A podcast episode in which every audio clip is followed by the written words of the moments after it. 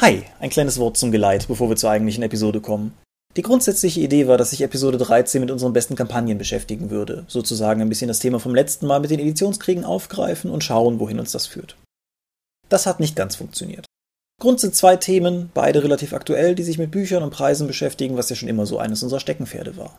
Wir haben uns dazu entschieden, die Episode zu splitten, da beides zusammen, diese Preisdiskussion und die besten Kampagnen, selbst unseren größer gesteckten Rahmen ziemlich gesprengt hätte. Was ihr also heute bekommt, als Episode 13 ist gewissermaßen die erste Hälfte und in 14 Tagen dann die zweite Hälfte mit dem Thema, das wir zu Beginn der Episode als eigentliches Thema ankündigen. Ist ein bisschen verwirrend, ist ein bisschen dorp, aber ich denke, ihr kommt damit klar. Insofern, ohne große weitere Worte, viel Spaß bei Episode 13 des Dorpcast. Wenn Shadowrun unerwartet billig wird und Amazon E-Books verschenkt, dann ist es als Thema so groß, dass eine Episode gar nicht reicht. Wieso, weshalb, warum? Das erklären wir in Episode 13 des Dorpcast.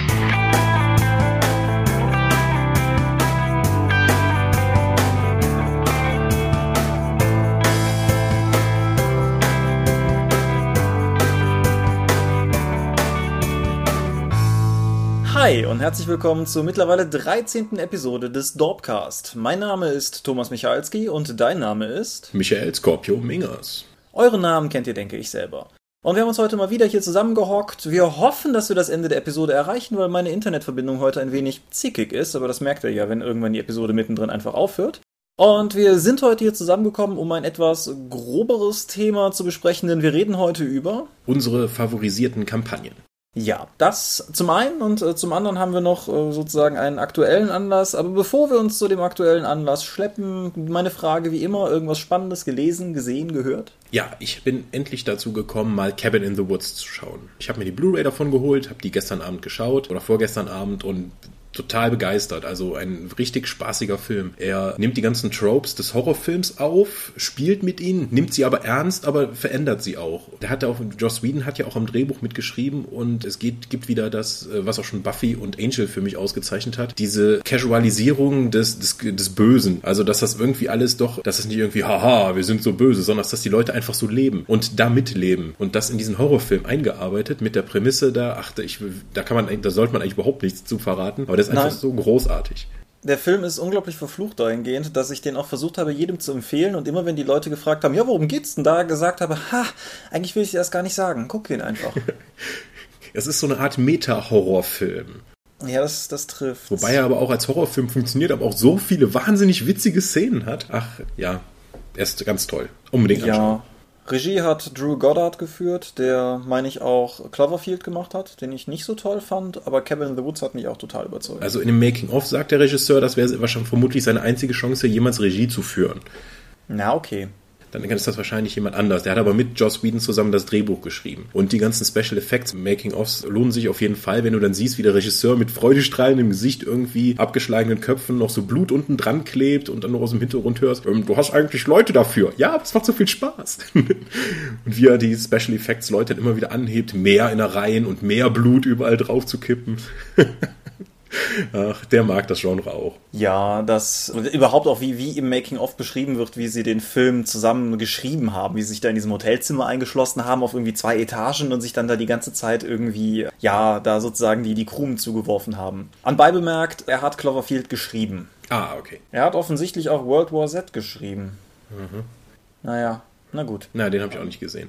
Aber es ist auch ganz spaßig, wie du nochmal siehst, was für Nerds das eigentlich sind. Und da, weswegen ich glaube, auch glaube, der Film bei uns so gut ankommt, weil die einfach das gemacht haben, was sie sehen wollten, was damit irgendwo auch das ist, was wir sehen wollen. Wie Joss Whedon da irgendwie erzählt, wie neidisch er auf seinen Mitdrehbuchautoren war, weil der auf einer Convention dieses T-Shirt bekommen hat, wo ein Werwolf gegen ein Einhorn kämpft und unten steht Bring it on. Oh ja. Und das hätte ihn so geprägt und er wäre so neidisch auf dieses T-Shirt. Und das ist einfach eine Story, die könnten wir uns auch gegenseitig erzählen. Ja, auf jeden Fall. Auch so wie die ganze, auch die Dynamik der Hauptcharaktere ist, wie soll ich sagen, ich finde es teilweise auch sehr, sehr Spiel, Spielercharakterig, ohne jetzt irgendwie die, die Hintergründe zu spoilern, aber es gibt diese Szene, wo irgendwie einer von den coolen Jungs meint, wir sollten uns aufteilen und der geekigste Typ in der Gruppe meint, ehrlich? Und das, das finde ich so, so großartig. Ja, das ist auch wieder dieses Spielen mit diesen Tropes, mit den Konventionen des Genres, was dieser Film total toll macht und das auch erklärt, warum das überhaupt so ist. Ja, ganz ja. toll. Cabin in the Woods unbedingt anschauen. Ja.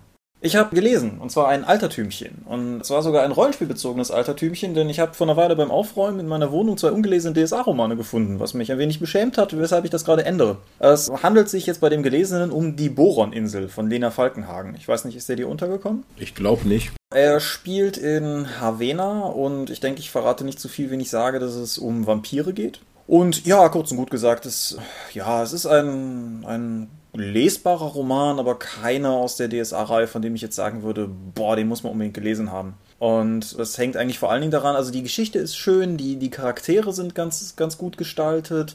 Havena so als Stadt und zugleich als, als charakterbestimmendes Element funktioniert hervorragend. Mein Problem mit dem Buch ist, dass alles, was in diesem Buch irgendwie vorkommt, relevant ist wie gesagt, es ist eine Vampirgeschichte und wenn irgendwie, was weiß ich, beschrieben wird, dass diese und jene Magd irgendwie müde aussieht und ungewöhnlich müde ist, wenn sie über den Hof schlurft, dann weißt du, dass mutmaßlich der Vampir bei ihr gewesen ist, weil es gibt keine anderen Gründe in dieser Geschichte, außer den relevanten, weshalb Dinge passieren. Und das macht die Geschichte sehr vorhersehbar. Und das ist ärgerlich, weil die Charaktere in der Geschichte das nicht so sehen und man die ganze Zeit im Prinzip schon weiß, was passiert, aber zugucken muss, wie alle anderen nicht begreifen, was passiert. Aber naja, gut. Ich habe ich weiß es nicht mehr genau, ich hatte es nachgeguckt. Ich glaube, die Falkenhagen war 26 oder so, als sie es geschrieben hat. Es ist der 27. Roman aus der DSA-Reihe, also insofern auch ein ziemliches Frühwerk aus allen Perspektiven. Das denke ich, kann man ihm durchaus nachsehen. Müsste mit auch mit dem Re der Reise nach Salza und dem Farindelwald schon zwei andere Romane vorher geschrieben haben, oder? Nee, das, äh, das waren andere. Was von ihr war, war, heißt das, Schlange und Schwert? Okay. Der, der war vorher. Den fand ich aber besser. Den habe ich aber auch vor schätzungsweise 15 Jahren gelesen. Deshalb ja, bin ich mir ja unsicher. Waren diese Hexendinger von Ina Kramer? Ich, ich weiß es schon ja. nicht mehr. Ja, ja, die, die Hexendinger sind, meine ich, von Ina Kramer. Ich habe die E-Books davon erstellt, aber ich weiß es schon nicht mehr. Das ist möglicherweise einer dieser Punkte, wie äh, jemand im Tunnelon mal schrieb, äh, wenn wir uns in unserem Halbwissen suhlen und er sich ins Fäustchen lacht. Aber ja. ähm, nee, ich meine, die wären von Ina Kramer. Okay. Wie gesagt, Buch kriegst du noch für irgendwie 2 Euro oder so gebraucht. Kann man sich dann durchaus geben. Es gibt aber durchaus bessere Romane. Auch in der DSA-Reihe. Gibt ja auch genug davon. Das ist richtig. Hast du noch irgendwas? Nee, ich glaube nicht. Also, nee. Nee, ich habe ein paar Spiele angespielt, ein paar Indie-Bundles mir geholt, mal jetzt die Xbox-Titel, die jetzt kostenlos waren, angespielt, aber noch nichts, wo ich jetzt was noch zu sagen wollte. Na gut, dann wird das ja heute schnell, dann bringe ich das auch einfach zu Ende. Nochmal DSA. Es ist ja die Neuauflage vom Jahr des Greifen erschienen, diese alten Kampagne. Die habe ich mir geholt. Ich muss aber auch dazu sagen, dass das auch so ein bisschen oberflächlich betrachtet ist. Ich habe halt mal reingelesen, habe mir mal angeschaut, wie, wie sie es umgearbeitet haben. Und der Eindruck ist sehr gut, den das Buch bei mir hinterlässt. Die Neuaufbereitung der Informationen sieht hervorragend aus und es sieht anders als das alte etwas aus, was ich gerne aus dem Buch heraus leiten würde. Die Story ist bekannt, die, wer die Romane von nominell Wolfgang Hohlbein und meines Erachtens vor allen Dingen Bernhard Hennen gelesen hat, der, der weiß ja auch in etwa, worum es geht. Ist vielleicht auch ein Problem der Kampagne, weil ich glaube, viele haben die gelesen. Aber ja, es ist, es ist natürlich sozusagen historisches DSA. Wir sind hier mitten im Orkensturm. Aber es ist äh, auf jeden Fall ein, ein, gutes Stück Kampagne, das ich denke, ich so empfehlen würde. Kleine Randnotiz dazu: Ich hatte vor ein paar Tagen mal gegoogelt, ob es im Internet andere Stimmen zu der Kampagne gibt. Und das Einzige, was ich auf die Stelle gefunden habe, war eine völlig ausufernde Diskussion darüber, dass die farbige Karte von Greifenfurcht vorne im Einband ganz offensichtlich eine neueren Datums ist, weshalb die baulichen Angaben auf der Karte nicht mehr mit der Karte übereinstimmen, die der alten Kampagne beilag. Und das wurde da wild und wüst diskutiert. Ja, das sind DSA-Fans. Aber immerhin, wenn ich auch mal jetzt an die Quantionsqueste zurückdenke, die andere große Kampagne, die in letzter Zeit rausgekommen ist, scheint das ja, die ja auch sehr gute Kritiken bekommen hat. Hm. Also ich glaube alleine, aber ich glaube mit den allein den beiden Kampagnen hat man schon ziemlich lange und ziemlich viel Spielstoff. Ja, ich habe das Jahr des Greifen damals geleitet, als es raus war, so zu der Zeit halt, als es die Bernhard Hennen Ausgabe war. Die war halt, wie gesagt, von der Informationsdarbietung her recht fummelig, aber inhaltlich cool. Und die, die Neuauflage macht auf jeden Fall einen einen wesentlich übersichtlicheren Eindruck und scheint auch mehr Freiheiten zu bieten. Wobei wir hier im DSA-Maßstab von mehr Freiheiten reden. Also naja, also soweit ich das weiß, ist die alte Kampagne ja vor allen Dingen so eine spielerische Nach ein spielerisches Nacherleben der Romanreihe. Und die neue Kampagne ist tatsächlich mehr nach aktuellen Spielgewohnheiten und entsprechenden Freiheiten gestaltet. Ist ja, ja auch entsprechend aufgeblasen worden. Ich glaube, das Originalding hatte was? Das waren zusammen um die 100 Seiten oder so. Und das, die neue hat jetzt 200. Ja. Johannes Heck heißt der Mann, der es überarbeitet hat und offensichtlich sehr lange überarbeitet hat. Im Vorwort schreibt er ganz nett, dass es irgendwie, ich glaube, seit 2004 schon lief mit der Bearbeitung und dann irgendwie immer wieder Höhen und Tiefen hatte. Und ja, wie gesagt, also es, wer, wer irgendwie Bock hat, ein bisschen in der Historie von Aventurien rumzuwüten, der wird da, denke ich, auf jeden Fall gutes Futter finden. Auch angelesen, allerdings weiter fortgeschritten angelesen. Dazu werde ich aber, denke ich, in einer späteren Episode nochmal im Detail was sagen, wenn ich es mal habe spielen können. Aber um es noch erwähnt zu haben, ist Numenera, das neue Rollenspiel von Monty Cook, das gekickstartert wurde das aber jetzt auch im regulären Verkauf aufzutreiben ist. Das auch, wir haben ja letztes Mal, also bei der, nicht letztes Mal, aber bei der Videospielepisode haben wir ja über Planescape Torment gesprochen und das neue Torment, das ja nicht mehr Planescape ist, wird ja auch das Numenera-Setting nutzen. Ist also insofern durchaus auch so oder so schon in diverser aller Munde gewesen. Und ich habe ja damals in der Episode über Rollenspiele, die uns prägten, gesagt, dass wir lange, dass ich lange kein Regelwerk mehr in der Hand gehabt hätte, wo ich drin geblättert hätte und sofort gedacht hätte, boah, das musst du spielen und Numenera ist dieses Spiel. Interessant, weil mich hat überhaupt nichts an diesem, an dem Artwork, an dem, an den Setting-Informationen oder an dem Regelsystem gereizt. Das ist auch interessant, weil ich genau dieses Gespräch oder beziehungsweise zumindest mit dieser Erwiderung auch mit Matthias geführt habe, bei uns hier, der, der Dorpsche Matthias, den ihr vielleicht als Skimmy aus dem Tunnelon oder so auch kennt. Und also bei mir ist es halt genau andersrum. Ich habe das Artwork gesehen und habe gesagt, wow, das sieht total super aus. Selbst, selbst, der, selbst der Schriftzug hat irgendwie bei mir den, die Lust geweckt, mich weiter damit zu beschäftigen. Dann habe ich online ein, zwei Leseproben gesehen und habe es mir daraufhin dann relativ unüblich mittlerweile für meine Rollenspielkäufe einfach mal blind gekauft. Und ich finde es total super. Ich finde auch das Regelsystem super. Das scheint es ist ja kein richtiges D20-Derivat, aber es ist halt doch noch irgendwie. Naja, ne? also du, du, hast halt drei Elemente, die den Charakter definieren. Das ist schon vor allen Dingen Freeform und sehr narrativ, äh, ein sehr narratives Spiel. Ja, das ist richtig. Es hat halt, es hat halt einen Schwierigkeit über Würfeln mit W20-Mechanismus, aber das alleine D20 zu nennen, wäre natürlich auch, auch völlig unverschämt. Es macht sehr viele Dinge erstmal so, dass ich einfach mal ausprobieren möchte. Deshalb sagte ich auch, da komme ich nochmal drauf zurück. Beispielsweise die Tatsache, dass alle Proben von Spielern gewürfelt werden. Ja, das machen die Abenteuerspiele von Ulysses zwar schon seit ein paar Jahren so. Das, ist, das funktioniert auch wunderbar. Ja, müsste ich mal im Rollenspiel ausprobieren. Ja, wo, wo die Strukturen halt freier sind als bei genau. einem Abenteuerspiel. Aber hm, ja, warum nicht? Wie gesagt, ich finde es auf jeden Fall sehr interessant und mich spricht sehr an. Vielleicht schreibe ich sogar eine Rezi dazu. Ich habe so lange keine Rezi mehr. Oh mein Gott. Der Wahnsinn. Gut, aber damit sind wir mit erstaunlichen 12 Minuten 39 Rohschnitt. Wir können jetzt mal die Hörer mal abschätzen, wie viel Örs und Ass wir mal rausschneiden, wenn sie sehen, wo der Timecode gerade ist. Eigentlich mit der Medienschau schon durch. Ja. Was ist denn los mit uns? Ja, ich, ich habe die ganzen Spiele, die ich angezockt habe, halt nicht erwähnt. Das waren eine Menge, das ist irgendwie ein Dutzend oder so durch die beiden Bundles, die ich mir geholt habe. Ich könnte jetzt noch weiter darüber erzählen, wie lustig sich Duke Nukem 3D und Shadow Warrior heutzutage spielen, aber das hebe ich mir auf, wenn ich ein bisschen intensiver reingeschaut habe. Alles klar. Dann kommen wir doch einfach mal zu dem Thema vor dem Thema. Das ist nämlich gewissermaßen sind eigentlich zwei Unterthemen, die aber dasselbe Feld beackern, nämlich niedrige Preise. Genau. Pegasus hat jetzt irgendwie die gesamte Rollenspielbranche ein bisschen damit überrascht, dass sie das Grundregelwerk von Shadowrun 5 für 19,95 Euro raushauen. Das wäre an sich erstmal okay. Denkst du dir, okay, das ist so eine Stripped-Down-Version, so wie die Gentleman's Edition Revised Taschenbuchausgabe für Savage Worlds? Nee, das ist ein 488 Seiten vollfarbiges Hardcover für 19,95 Euro. Ja, die erste Reaktion ist dann vermutlich, wow, das ist ja unfassbar, ist das geil, mein Güte.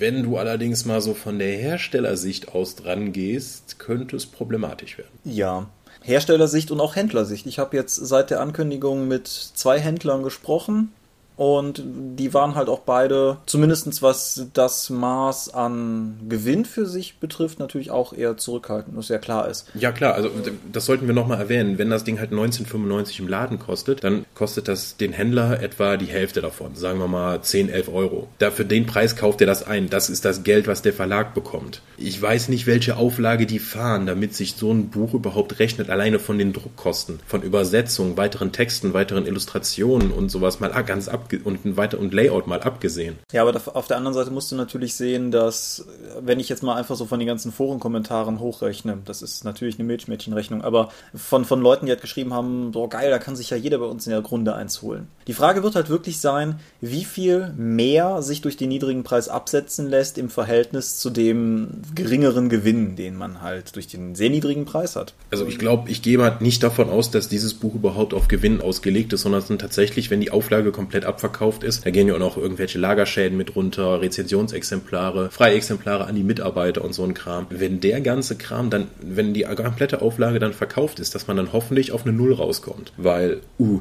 weil wie gesagt, wenn du den Großteil verkaufst du immer noch über Händler und das heißt, du verdienst pro Buch 10 bis 11 Euro. Das in etwa den Herstellungskosten betragen sollte. Also viel Gewinn ist da nicht mit dabei.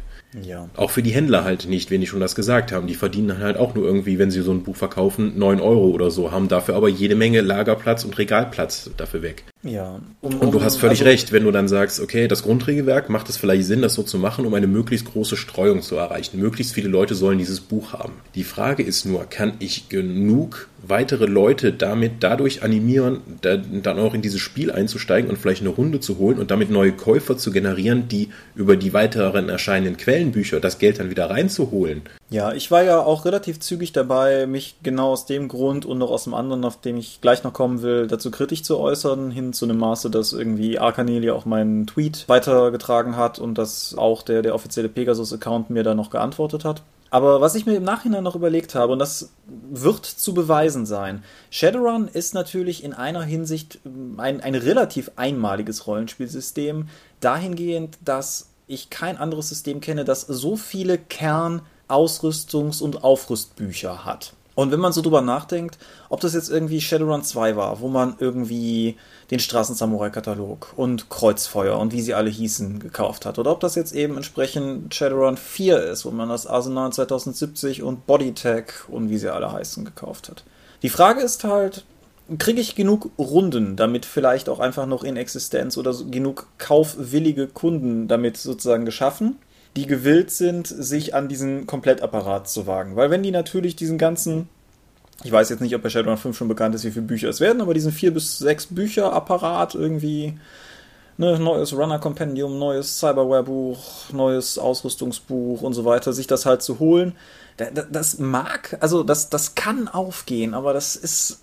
Hm ich, ich, ich, bin da, ich bin mal gespannt, wie es halt läuft. Ich glaube nicht, dass so viele, also ich, ich weiß nicht, würdest du irgendwie sagen, okay, oh geil, guck mal, Shadowrun kostet 20 Euro, lass uns doch mal eine Shadowrun-Runde starten, weil da ist der Einstieg so gering ich sehe das noch nicht. Ich werde mir das Buch jetzt holen, obwohl ich Shadowrun 5 eigentlich vorher nicht holen wollte, weil ich das PDF ja schon gelesen hatte und überhaupt nicht mit den Regeln zufrieden bin. Trotzdem, für den Preis nehme ich das einfach mal mit, um auch mal was zu haben und drin zu blättern, um in den Schrank zu stellen und später zu sagen, ha, seht's euch an, ich fand's schon immer doof. Aber das heißt ja noch nicht, dass ich mir jetzt die weiteren Bücher dazu hole. Nee, die Frage ist natürlich auch, wie es mit den umstiegsunwilligen Runden ist, also beispielsweise auch meine, über die wir letztes Mal ja in anderem Kontext noch kurz gesprochen hatten, die halt, also wir spielen halt nach Shadowrun Shadowrun 4, beziehungsweise halt weitestgehend nach der, oder sofern das relevant ist, nach der, soweit Pegasus halt aktualisiert hat, also mit dem vollfarbigen Pegasus Grundregelwerk und so weiter und so fort. Und wir sahen eigentlich alle keine Notwendigkeit, was Shadowrun 5 betrifft, aber als ich das jetzt irgendwie nachdem die Meldung raus war und ich da so ein bisschen durch die Gegend getwittert hatte,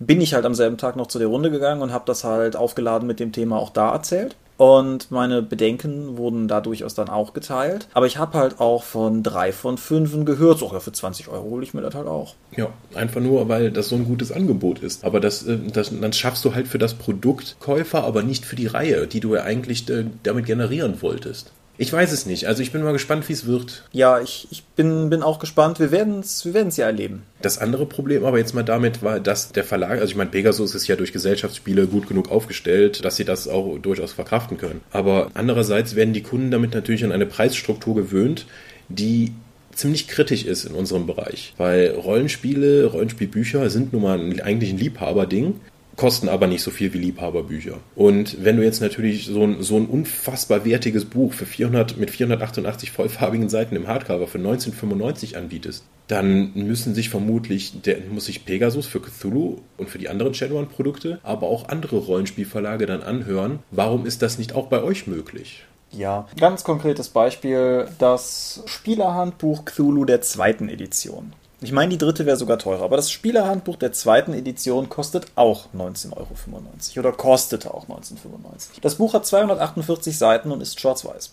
Das ist ein ziemlich krasses Gefälle. Das ist irgendwie, ja, nicht ganz, aber fast der, nur die Hälfte vom Umfang und halt eben nicht farbig. Und dann hast du, hast du halt hier den gleichen Preis. Und ich habe ehrlich gesagt auch gar keine Lust, irgendwie jetzt, also Preisdebatten sind ja immer so ein bisschen schwierig. Ich verstehe das von aus der Kundenperspektive ja auch. Rollenspielbücher sind verhältnismäßig teuer, vielleicht nicht für den Nutzen, den man rauszieht, aber für die Menge an Geld, die man auf einmal in die Hand nehmen muss. Und wenn jetzt einer daherkommt und dir sagt irgendwie, ja, hier, hör mal, was ist denn euer Zeug so teuer? Die drüben bei Pegasus haben das doch auch geschafft. Dann kannst du dem das zwar erklären, aber das wird niemals ein befriedigendes Gespräch für keinen der Beteiligten. Nee.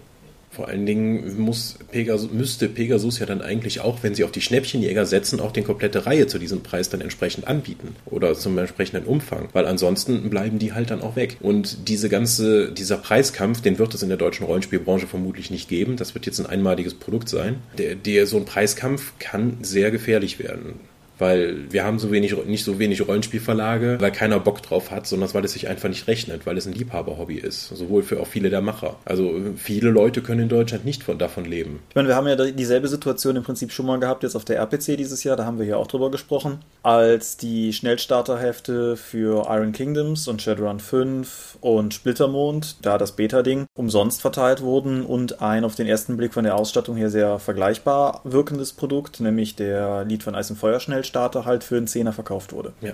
Und so wird sich das halt auch weiterhin darstellen. Und ich weiß jetzt nicht, wie es beispielsweise irgendwie mit, also ich, ich habe ja keinen Einblick in die Finanzen der genannten Verlage, auch nicht in die Finanzen der Verlage, für die ich freelance.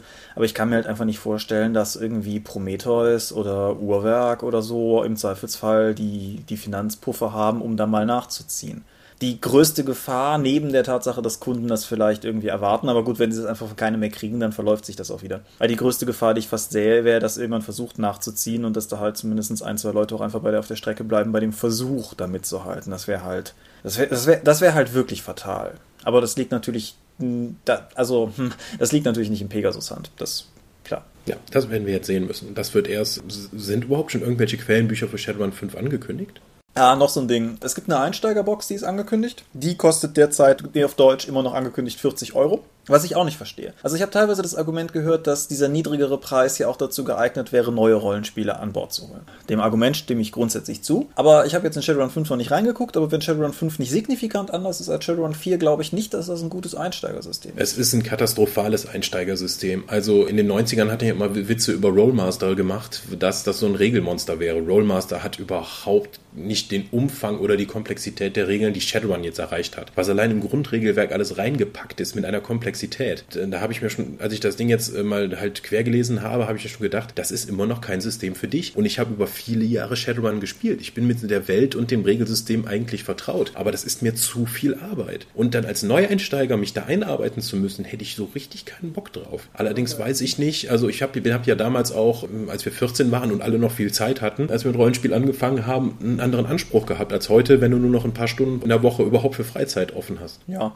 also ich kann mich ja auch, ich habe das glaube ich auch schon mal mal erwähnt, ich kann mich noch erinnern, wie wir mit dem Shadowrun 2.01d Regelwerk da gesessen haben. Zwei Kumpel von mir und ich. Wir kannten zu dem Zeitpunkt halt nur DSA, aber wir kannten immerhin DSA schon. Und dann versucht daraus schlau zu werden. Und dann haut ihr halt Shadowrun 2 auch so Sachen vor den Latz wie diese Dungeon-Kartenartigen Matrix-Knotensysteme oder mein persönlicher ewiger Liebling, dieses Granatenstreuwirkungsabprall-Diagramm. Und das hat uns echt, echt fertig gemacht, da sozusagen erstmal einen Fuß in die Tür zu kriegen. Und ich halte Shadowrun 4 für anders, aber nicht unbedingt einfacher. Und wenn Shadowrun 5 in dieselbe Kerbe haut, dann muss ich halt tatsächlich fragen, warum ist nicht die Einsteigerbox so billig? Wenn, wenn ich schon Marktpenetration versuche, so heißt es nun mal, dann warum nicht entsprechend mit einem Einsteigerprodukt, wo ich vielleicht auch tatsächlich neue Leute an Bord kriege? Ich nehme an, es geht tatsächlich auch darum, halt Shadowrun 4 Leute zu konvertieren, was ich nachvollziehen kann. Aber es ist natürlich trotzdem irgendwie schade, weil wenn die Shadowrun Einsteigerbox einsteigerfreundlich werden sollte, Klammer auf, ich glaube nicht mal die Amerikaner wissen bis jetzt, was in ihrer Einsteigerbox ist, Klammer zu. Mhm. Aber dann wäre das halt trotzdem irgendwie ein interessantes Produkt vielleicht gewesen. Dass du halt wirklich sagen kannst, du willst mit Rollenspiel anfangen, du stehst vielleicht eher so auf Knarren und und Matrix-Kram, dann guck doch mal hier, für 20 Euro kriegst du diese coole Box, anstatt zu sagen, für 20 Euro kriegst du dieses sicherlich coole Buch, das allerdings halt auch ein ziemlich großes Maß an Selbststudium erfordert. Ja, das ist sehr, sehr viel. Also allein mal 488 Seiten zu lesen oder zumindest nur die Regelteile zu lesen und zu verstehen, ist schon richtig Arbeit. Aber gut, als wir noch in der Schule waren, haben wir auch, glaube ich, mehr Arbeit in Rollenspielsysteme investiert, die ich heute nicht mehr aufwenden möchte. Wenn ich daran denke, wie wir mit mehreren Leuten zusammensaßen, um aus den Spielbeispielen die Regel, das Regelsystem von Fading Suns zu, zu reverse engineering den, was, was überhaupt nicht in der deutschen Version oder vielleicht auch im Original völlig unverständlich war. Also explizit die sterbenden Sonnen war völlig unverständlich, ja. Also, äh, oh, ein multiples W20-System, aber das kommt hier nur in diesem Bereich vor. Hm, lass uns das doch mal überprüfen. Ah. Ja. Oh, was ich auch nochmal einwerfen möchte, obwohl das Buch ja, Shadowrun-Buch nur 20 Euro kostet, die, die, die Deluxe-Edition, die Limited Edition, sieht echt, echt schnieker aus. Die kostet zwar auch nur 50, also das ist das, was, eigentlich, was ich eigentlich für ein Grundregelwerk erwarte an Preis, mindestens für den Umfang. Ja. Und dafür kriegst du dann schon die Deluxe Edition. Also die sieht nicht nur an sich sehr geil aus, sondern auch um Längen besser als das, was die Amis produziert haben. Ja, gut. Ja, dann, dann vielleicht von meiner Seite noch so als letztes. Es hat in den Gesprächen, die dann teilweise über Twitter und den Foren so stattgefunden haben, es kam ein, zweimal das Argument auf, dass das die Konsolentaktik wäre. Es ist grundsätzlich natürlich nicht falsch. Sowohl Microsoft als auch Sony zahlen seit den letzten Konsolen halt auf die einzelne Hardware drauf. Ich weiß nicht, ob es noch so ist, aber es war zumindest beim Launch so. Die Dinger waren ja ohnehin oder sind ja ohnehin schon nicht gerade billig, halt so mit ihrer Preisklasse zwischen, weiß ich nicht, 400 und 500 Euro. Und das ist halt insofern nicht kostendeckend, als dass da halt auch versucht wird, eine, eine Marktdurchdringung zu erreichen. Und das ist hier nicht notwendigerweise so. Vielleicht ist es plus minus null kalkuliert. Aber was ich halt daran so interessant finde, ist, dass die finanziell gesehen erfolgreichste Konsole, wenn auch nicht vom, von der Reputation her bei der letzten Generation, die Nintendo Wii war, die halt als einzige nicht subventioniert veröffentlicht wurde. Und das bedeutete halt, dass ab dem ersten Produkt Geld verdient wurde. Das vielleicht einfach noch so als Perspektive an dieses Konsolen Pricing-Argument. Ja, ich glaube aber, dass das mit der Konsolenvergleich tatsächlich sehr hinkt, weil mit einem Grundregelwerk kann ich halt spielen und wenn ich eine Konsole kaufe, kann ich damit erstmal noch nichts machen. Wenn ich mich mit der, wenn ich die Konsole nutzen möchte, muss ich eigentlich konstant Software nachkaufen. Shadowrun oder jedes andere Rollenspiel kann ich konstant weiter spielen, auch wenn keine Bücher kommen. Das passiert in der Regel nicht, aber normal, aber oftmals ist in der Runde auch nur einer oder vielleicht zwei, die überhaupt dann noch weitere Bücher holen. Ob es jetzt Ausrüstungsbücher sind oder, oder Abenteuer, die sowieso nur irgendwie ein Fünftel der Runde, nämlich der Spielleiter in der Regel kauft. Deswegen ja. das Konsolenargument zieht nur zum Teil. Ja. Aber also, ich weiß nicht, ob du noch was hast, aber mehr möchte ich an diesem Punkt eigentlich dazu gar nicht sagen. Nein, ich, wir, wir warten das einfach mal ab. Ja, und das, ich, ich denke, dass das auch aus unserer Sicht letztendlich kein schwarzes oder weißes, sondern ein graues Thema ist, ist dann auch rübergekommen das war mir, lag mir durchaus am Herzen, das noch ein wenig sozusagen in den Vordergrund okay. zu rücken. Wir haben aber noch so ein Preis. Ja, ja, wo wir gerade schon mal beim Thema Preiskampf sind und Marktdurchdringung und allem. Amazon hat jetzt ja nach dem Autorip, wo man ja MP3s seiner CD-Alben bekommt, seiner physischen, auch angekündigt, Matchbooks zu holen. Das ist die Option, zumindest in Amerika angedacht, dass wenn du ein physisches Buch gekauft hast, du für entweder kostenlos oder 99 Cent oder 1,99 Dollar oder 2,99 Dollar das E-Book nachkaufen kannst. Ja. Das ist in Deutschland nicht möglich. Ja, also zunächst mal, ich blicke jetzt gerade hier auf die Heise-Meldung, die dazu am 3.9. erschienen ist. Und da werden halt auch durchaus so Namen genannt wie John Irving und Ray Bradbury, Michael Crichton und Neil Stevenson. Das ist also schon durchaus nicht irgendwer. Und als einziger bis dato genannter Verlag, ich muss jetzt zugeben, dass ich das seitdem nicht mehr nachrecherchiert habe, aber der einzige, der da halt genannt wurde, war Harper Collins. Aber Harper Collins ist halt im englischsprachigen Raum schon ein ziemliches, ziemliches Monster.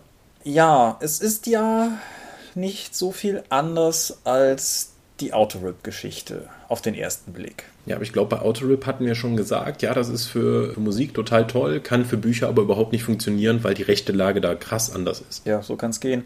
Ja, was ich, also, es ist, es funktioniert auf so vielen Ebenen für mich intuitiv irgendwie anders. Alleine damit beginnend, wir haben das, glaube ich, auch bei der Episode damals gesagt, wenn ich jetzt eine CD kaufe, man Hauptwiedergabeweg für Musik ist mittlerweile digital gut. Das ist bei anderen auch mit Büchern so. Aber wenn ich die CD habe, dann kann ich die halt auch einfach in ein geeignetes Gerät reinschmeißen und das macht mir heutzutage binnen ja, maximal Minuten da ohnehin MP3s draus der Gedanke, den Kunden da so ein bisschen abzuholen und vielleicht gleichzeitig ja tatsächlich auch den Verkauf von Tonträgern noch mal ein bisschen zu befördern, indem es mal wieder attraktiver wird, die noch zu erwerben, anstatt nur die MP3s zu holen und sich dann eventuell auf eine SD-Karte zu ziehen oder so, ist ja eine Sache. Aber mit Büchern funktioniert das ja grundsätzlich ohnehin erstmal nicht. Nee, die kannst du nicht auf den Scanner legen und dann hast du ein E-Book. Da muss richtig Arbeit nochmal reingesteckt werden. Ja, und das führt halt irgendwie auch dazu, dass, ja, wie soll ich sagen, also das, das macht es für mich auf jeden Fall schon mal zu einer ganz anderen Angelegenheit. Und ansonsten, ja, es ist natürlich ein Angriff auf total vielen Fronten. Es ist natürlich ein massiver Angriff auf den freien Buchhandel, also gerade die lokalen Läden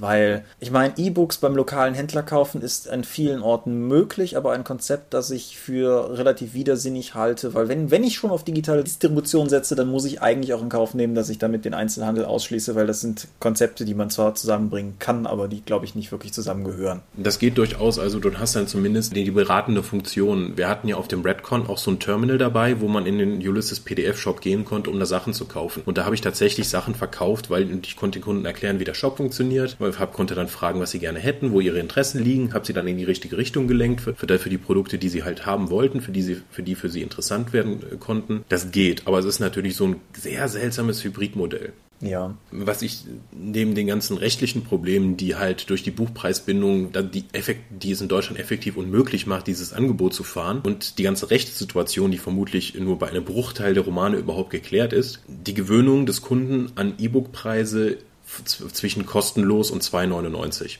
Ja. Es ist natürlich immer nur das Upgrade zu dem physischen Produkt. Das fühlt sich aber für den Kunden vermutlich nicht ganz so an. Der denkt dann, ich habe doch für das Buch noch drauf nur 2,99 bezahlt. Warum soll ich jetzt 9,99 für nur für das E-Book bezahlen? Zumal ja, das ist ja wieder dieser alte Trugschluss, wenn ich ein, ein, digitales Produkt erwerbe, dann gibt es ja keine Menge davon. Ich kaufe dem Verlag ja keins ab. Der kann ja ohnehin im Prinzip unbegrenzt davon verteilen. Theoretisch richtig, aber äh, sowohl der Händler wie auch der Autor, wie auch alle viele andere beteiligte Leute kriegen halt einen prozentualen Anteil von jedem Verkauf. Ja. Und wenn man jetzt mal überlegt, selbst wenn wir nicht die 2,99 4,99 nehmen, sondern es einfach sagen, wir verkaufen jetzt jedes E-Book für 4,99. Wie viel da beim Verlag ankommt und wie viele E-Books man erstmal verkaufen kann, bevor man überhaupt anfängt, Gewinn zu machen. Bevor der Vorschuss für den Autor verrechnet ist, bevor das, äh, bevor die Layout-Kosten an alles, Lektorat und alles bezahlt ist, dann musst du vermutlich erstmal eine vierstellige Zahl an E-Books verkaufen, bis das wieder rein ist. Und wenn du dir die Verkäufe im Fantastik-Bereich anschaust und davon noch ein Bruchteil sind die E-Books, ist das nicht möglich, für diesen Preis E-Books anzubieten. Ja. Das ist ein ruinöses Verhalten für jeden Verlag. Ja. Wir hatten neulich einen Kommentar bei der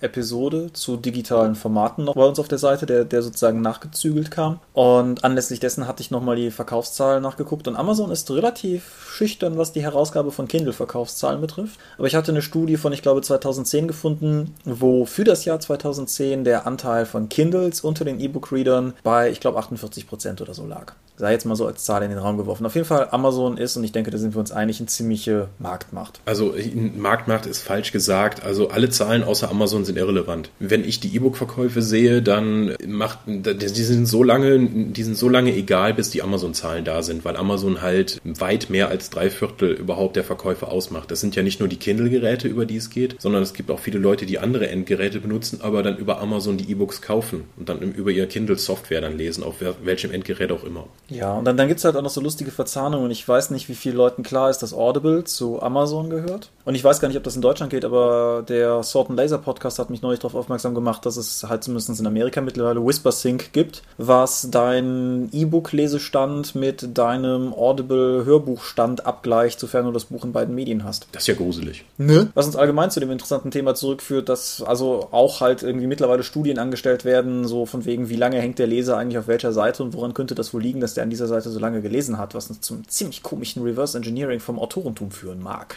Was aber, aber auch, was aber auch vermutlich dann dazu führt, dann Bücher zu produzieren, die halt genau auf den Markt zugeschnitten sind. Also das, das Schlimmste, was dabei herauskommt, das ist wie bei Marktforschung. So, oh nein, ich bekomme jetzt nur noch Werbung für Sachen, die mich interessieren, statt wieder die Auflösung von einem Teppichmarkt, wo ich nie kaufen werde.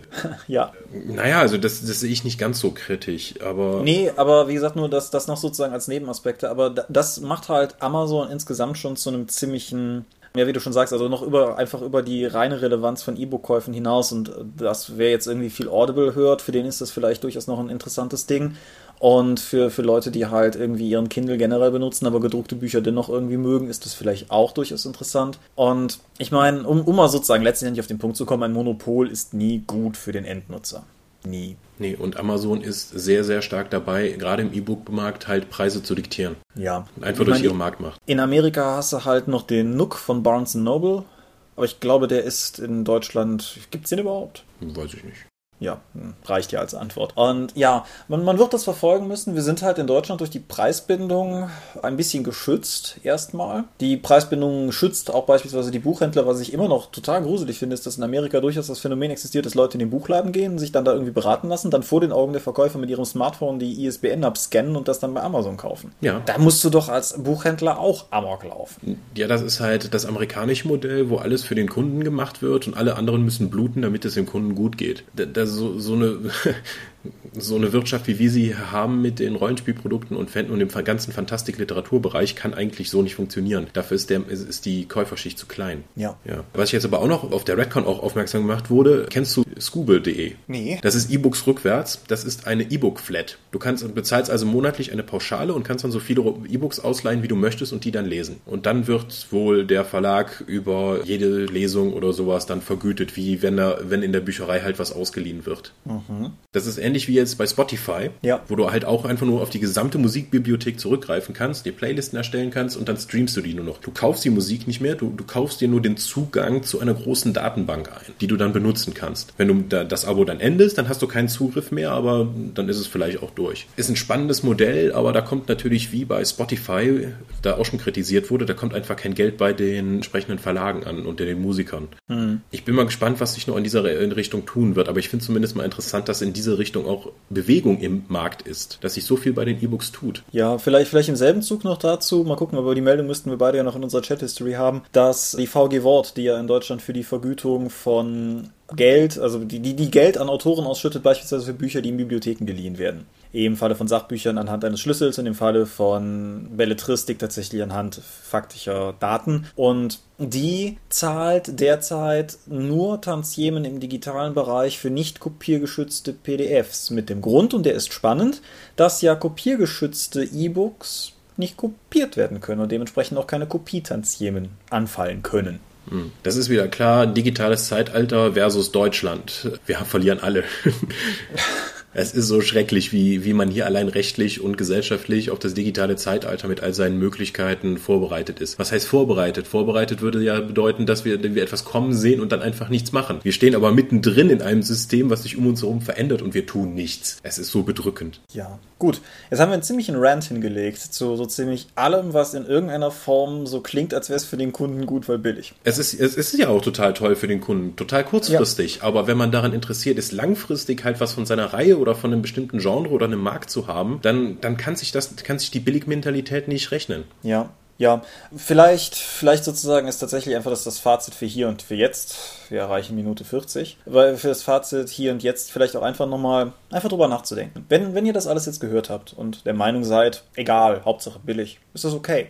Also, ich meine, das ist dann nicht meine Meinung, aber das, das ist dann in Ordnung. Aber ich, ich finde, mir ist daran gelegen, dass die Leute tatsächlich zumindest mal drüber reflektieren und sich fragen, wenn jetzt ein Produkt plötzlich nur noch ein Drittel von dem kostet, wenn nicht ganz, aber ne, wenn das plötzlich so viel billiger wird, als es ursprünglich hätte sein sollen, es muss ja irgendwo herkommen. Ja, wir hatten ja auch schon mal letztes Mal privat drüber geredet, dass vermutlich in den nächsten 10 bis 20 Jahren die Gesellschaft die Frage nach, was ist Arbeit eigentlich wert? Also nicht körperliche, physische Arbeit, sondern geistige Arbeit und die Leistung eines Einzelnen in diesem Bereich und wie unsere Gesellschaft das eben vergüten möchte. Weil wir bewegen uns immer weiter aus dem schaffenden, äh, aus der schaffenden Gesellschaft raus. Also gerade die 3D-Scanner und 3D-Drucker werden dann nochmal ordentlich was ändern. Unserer Gesellschaft, weil ich muss nicht mehr dann in den Laden fahren oder irgendwie irgendwie einen Händler aussuchen, der mir irgendwas macht. Ich klicke mir was im Internet an dann jage ich das über meinen 3D-Drucker und dann kann ich das nehmen. Da wird einfach auch ein ganz großer Bereich von Dienstleistungen wegfallen und es werden auch neue äh, schaffen. Und dann wird es immer wichtiger, kreativ zu arbeiten und halt sein, wieder die, diese ominöse Worte des geistigen Eigentums dann irgendwie zu, äh, zu monetarisieren. Und das wird unsere Gesellschaft noch über einige Jahre jetzt beschäftigen. Ja, und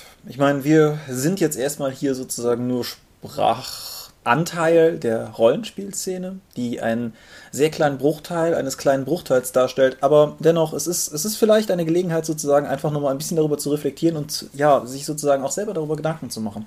Klammer auf. Natürlich sind auch wir beide Kunden bei allem, bei dem wir sozusagen nicht selber mitarbeiten. Und wie schon gesagt, das gilt für mich ja auch. Ich werde mir Shadowrun 5 zu einem günstigen Preis auch kaufen, weil es so günstig ist. Ist das jetzt irgendwie Doppelmoral? Hm, Ja, vielleicht. Wir sind da auch nicht gegen vorgefeilt, aber andererseits, und- ich, ich packe ja auch immer wieder Geld auf Kickstarter, nicht nur, weil ich die Produkte haben möchte, die am Ende dann rauskommen, sondern es einfach auch, weil ich möchte, dass das, was ich da sehe, realisiert wird. Also das ist auch ein Ansatz, den ich vor ein paar Jahren vermutlich noch nicht so verfolgt hätte. Ja, gleiches mit Adblocker-Geschichten und YouTube-Kanälen. Ich habe ja Verständnis dafür, dass Leute nicht zum Aberdutzendsten Mal die Hornbach-Werbung gucken wollen. Aber wenn das halt irgendwie ein Kanal ist, an dem euch echt gelegen ist und dessen Content ihr wirklich regelmäßig konsumiert, dann ist die Wahrscheinlichkeit durchaus mittlerweile ganz groß, dass die Leute davon unter anderem leben, dass ihr halt diesen Werbespot davor guckt.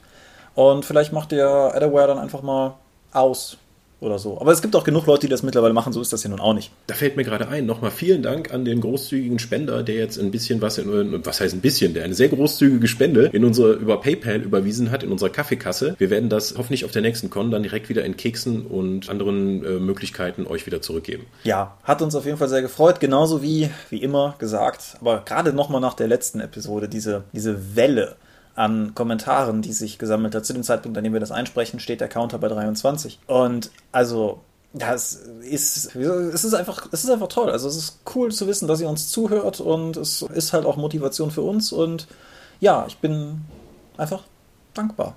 Das ist, wir kommen kaum hinterher. Ich bin immer überrascht, dann irgendwie am nächsten Tag mal auf die Dorp-Seite zu gucken und so, oh, gibt schon Feedback? Oh mein Gott, wer soll denn das alles lesen? Ja, finde ich total super. Vielen Dank. Auch wenn ich vor allen Dingen Thomas vorschicke, um die Sachen zu beantworten. Ja, wie es sich halt zeitlich ergibt.